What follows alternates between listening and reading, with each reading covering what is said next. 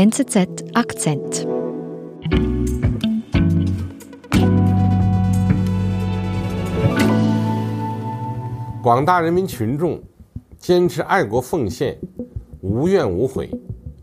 Matthias, wir sprechen heute über Xi Jinping, der in China ja schon bald seit einem Jahrzehnt an der Macht ist. Jetzt, wenn wir beispielsweise über die USA reden, dann reden wir eigentlich auch in einem Atemzug über Trump oder Biden. Bei China, da geht es einfach um die Großmacht, aber oft weniger über die Führungsfigur. Xi Jinping ist für mich wahrscheinlich auch deshalb nicht so greifbar. Wie wichtig ist Xi denn überhaupt für das System China? China heute ist ohne Xi undenkbar. Er hat inzwischen einen Status wie in etwa vergleichbar mit dem Gründungsvater der Volksrepublik, mit Mao Zedong. Und auch innerhalb der Partei steht Xi inzwischen über allem und jeden. Und er ist momentan unantastbar. Xi Jinping ist der starke Mann Chinas. Nur, wer ist er? Und wie wurde er so mächtig? China-Korrespondent Matthias Müller erzählt es uns.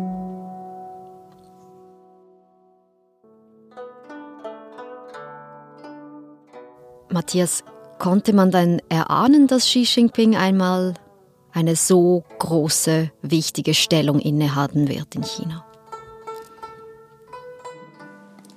Man muss da ein bisschen zurückblicken. Er kommt, er gilt als einer dieser Prinzlinge im chinesischen politischen System. Das heißt, sein Vater war Ende der 50er Jahre stellvertretender Regierungschef, ist dann aber 62 unter Mao Zedong ähm, gestürzt worden. Mhm. Und Xi wurde dann richtig gehend für, für extrem lange Zeit ähm, dort aufs Land geschickt und er lebte da in bitterer Armut in einem total abgelegenen Dorf westlich von, in der Provinz westlich von Peking. Mhm. Und ich glaube, um die Person Xi besser zu verstehen, die Person Xi, wie er heute ist, muss man auch auf diese Zeit seiner Jugend zurückblicken. Er war, als er verbannt worden ist, 16 Jahre alt. Und ähm, ich glaube, er hat damals einen unglaublichen Willen entwickelt zu überleben. Und ähm, das hat ihn wahrscheinlich nachher auch in seiner politischen Karriere sehr stark geprägt. Mhm. Diese politische Karriere, wo beginnt denn die? Wie ist er da reingekommen? Also Xi selbst ist dann nach seiner Verbannung noch zu Lebzeiten von Mao Zedong zumindest schon mal Parteimitglied geworden. Er hat dann nachher auch ähm, erste Position gehabt, dass er so ein Sekretär des damaligen Verteidigungsministers war. Und er ist dann nachher das muss äh, eine sehr clevere Strategie gewesen sein, hat er sich durch die vier, insgesamt vier Provinzen nach oben gedient innerhalb der Parteihierarchie. Xi Jinping ist also in den Provinzen aktiv politisch. Wie lebt er privat in dieser Zeit? Xi hat 1986 dann seine zweite Frau, die Frau Peng Yuan, äh, kennengelernt. Das ist eine sehr interessante Figur. Peng war bereits eine sehr populäre äh, Person hier in China. Sie ist Sopranistin, hat 1983 bei einer Silvestergala im staatlichen Fernsehen den Durchbruch geschafft mit eher patriotisch, ich möchte jetzt nicht sagen nationalistischen Liedern. Und das Ironische an der Sache, an der Beziehung war, ähm, sie war schon ein Star, als er noch wirklich ein, eine unbekannte Größe innerhalb Chinas war. Also er wurde eigentlich durch seine zweite Frau dann ein bisschen bekannt. So ist es genau. 87 dann im September geheiratet. Die beiden haben ein Kind. Und die Frau ist heute eine sehr prägende Figur, weil sie eigentlich im modernen China die erste First Lady ist, die wirklich auch im Ausland bei, ihr, bei ihren Staatsauftritten das Land repräsentiert. Hm. Wie geht es denn weiter in der Politkarriere von Xi Jinping, nachdem er sich in den Provinzen hochgearbeitet hat? Also sein letzter Posten in der Provinz war in Shanghai und danach folgte dann 2007 der Ruf in die Pekinger Zentralregierung. Er war dann seit Herbst 2007 Mitglied im sogenannten Ständigen Ausschuss des Politbüros. Das eigentliche Machtzentrum in der chinesischen Politik. Er setzt sich je nach ähm, immer ein bisschen unterschiedlich, manchmal aus fünf, aus sieben, aus neun Personen zusammen. In diesem Zirkel werden dann nachher die wirklich wichtigen politischen Entscheide getroffen. Und 2012 ist er dann zum Generalsekretär der Kommunistischen Partei ernannt worden. Das ist das absolute Machtzentrum hier dann nachher in China. Er steht auch, er ist zwar gleichzeitig auch ähm, Präsident Chinas, aber das ist eigentlich ein bedeutungsloser Job. Wenn man hier an der Spitze der Partei steht, steht man damit an der Spitze von allem in China. Und diesen Posten hat er dann 2012 im Herbst dann eingenommen.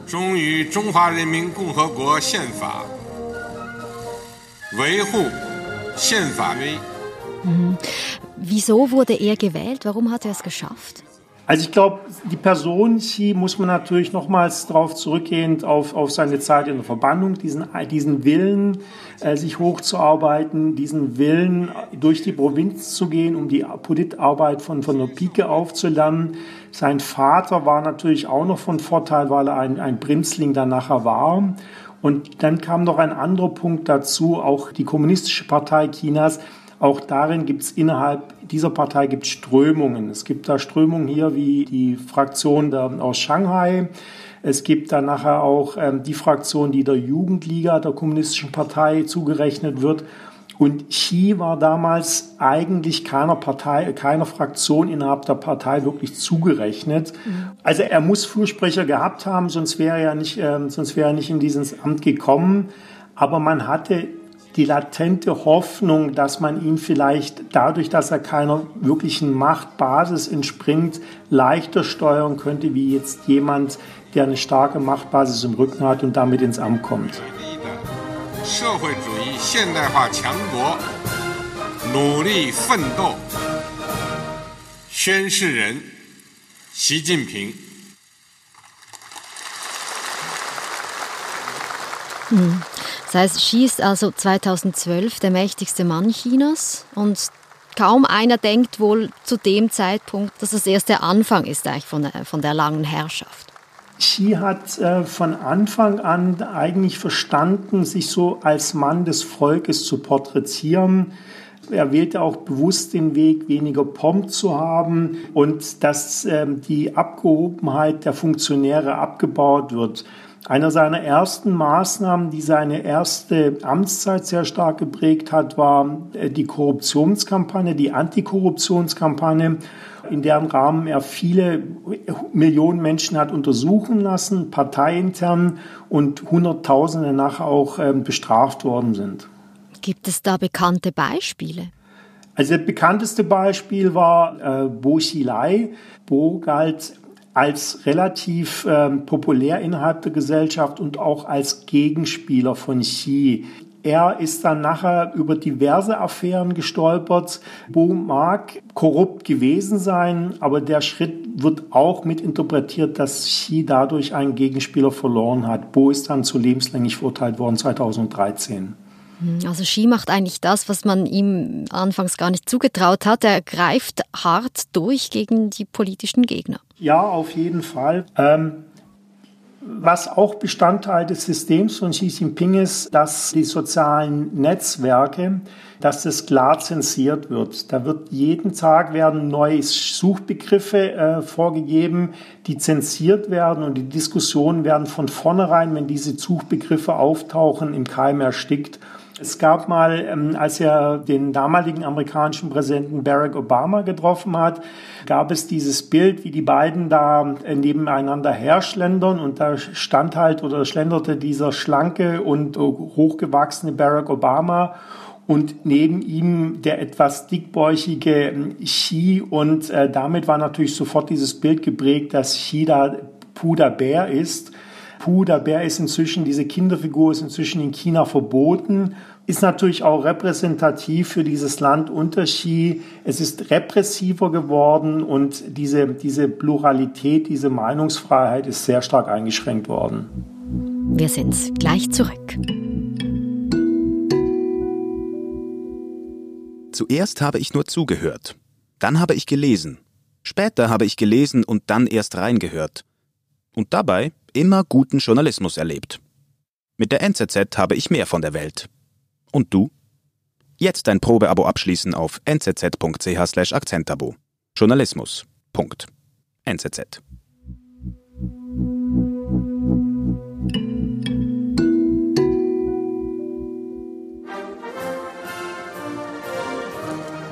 Xi Jinping ist also auf der einen Seite sehr beliebt, auf der anderen Seite sehr repressiv. Er geht hart gegen Kritiker, politische Gegner vor. Jetzt aber zurück zum konkreten politischen, wo er das Land hinsteuern will. Wann beginnt er so seinen Stempel aufzudrücken?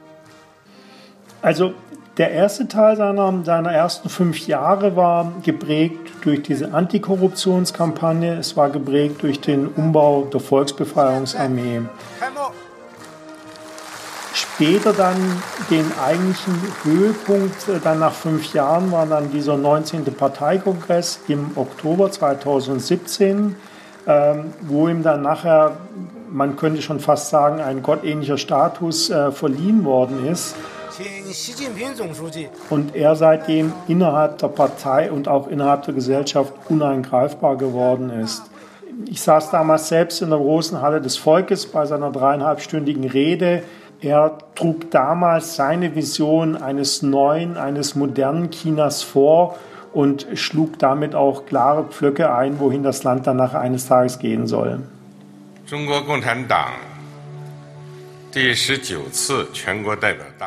Damals waren 2300 Delegierten in dem Raum und noch hunderte Journalisten. Er hat da eine klare Vision für sein Land ähm, geschildert. Er hat klar gesagt, bis 2049 ähm, wollen wir wieder eine Weltmacht sein. Wie China übrigens dann schon mal im 16., 17., 18. Jahrhundert aus eigenem Verständnis war. Da will man zurückkehren. Die klare Botschaft von Xi. Er hat ähm, zweitens dann es klingt jetzt etwas eigenartig, aber seine Gedanken über den Sozialismus mit chinesischen Eigenschaften in einer neuen Ära wurden in die Parteistatuten aufgenommen. Diese Ehre, schon noch während der Amtszeit darin aufgenommen zu werden, hat bisher nur Mao Zedong geschafft. Und das Dritte war, dass man dann die Amtszeit für ihn als Präsident bisher eigentlich auf zwei Amtszeiten, also insgesamt zehn Jahre beschränkt aufgehoben hat. Das heißt mit anderen Worten, Xi wird beim nächsten 20. Parteikongress 2022 definitiv nicht zurücktreten, weil sich auch innerhalb der Partei kein Nachfolger abzeichnet. 实现人民对美好生活的向往，继续奋斗。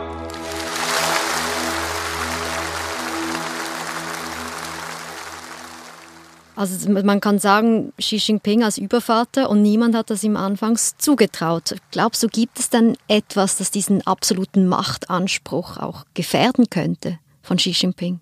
Die für mich interessante Frage wird eines Tages sein, es gibt hier einen ja, ungeschriebenen Gesellschaftsvertrag, in dem in etwa drin steht, liebe Chinesen, wir erfüllen euch euren chinesischen Traum. Das Land wird wieder eine Großmacht werden, machen euch parallel innerhalb des Wirtschaftsaufschwungs wieder reich, aber im Gegenzug habt ihr kein Mitspracherecht bei der politischen Beteiligung. Das Interessante wird sein, wenn eben dieses Wachstumsversprechen, dieses Wohlstandsversprechen nicht mehr eingehalten werden kann, was das dann für Konsequenzen für die Beziehung zwischen der Partei und der Bevölkerung haben wird. Aber zumindest für die nächsten Jahre ist da erstmal besteht keine Gefahr, zumindest aus Sicht der Partei, ähm, dass das Wachstum groß abebben wird. Und das heißt, Xi Jinping wird uns auch noch einige Jahre begleiten. Der wird uns noch einige Jahre begleiten. Er wird im Juni dieses Jahr 68. Ähm, ich glaube, wir können davon ausgehen, dass er wahrscheinlich mindestens noch bis 2000 ähm, um die 30er Jahre danach im Amt bleiben wird wenn da nicht irgendwelche biologischen äh, Umstände nachher vielleicht einen Strich durch die Rechnung machen.